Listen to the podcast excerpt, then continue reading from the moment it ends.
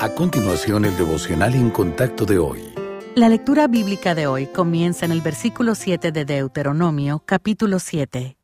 No por ser vosotros más que todos los pueblos os ha querido Jehová y os ha escogido, pues vosotros erais el más insignificante de todos los pueblos, sino por cuanto Jehová os amó y quiso guardar el juramento que juró a vuestros padres. Os ha sacado Jehová con mano poderosa y os ha rescatado de servidumbre de la mano de Faraón, rey de Egipto. Conoce pues que Jehová tu Dios es Dios, Dios fiel que guarda el pacto y la misericordia a los que le aman y guardan sus mandamientos hasta mil generaciones.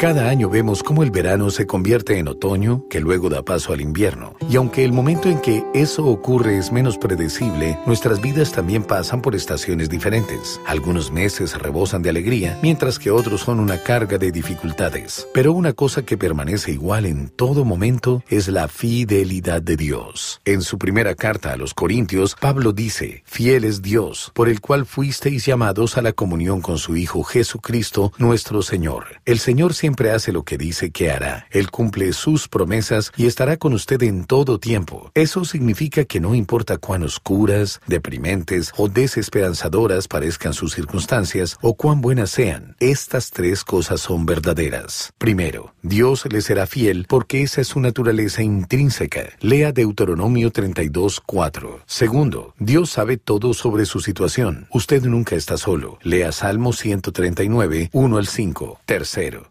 Dios puede satisfacer todas sus necesidades y equiparle para cada fase de su vida. Lea Filipenses 4:19. Recuerde esto. Usted cambiará y las estaciones también, pero Dios siempre es el mismo. Él nunca le fallará ni le olvidará. Él está con usted siempre. Su fidelidad es grande.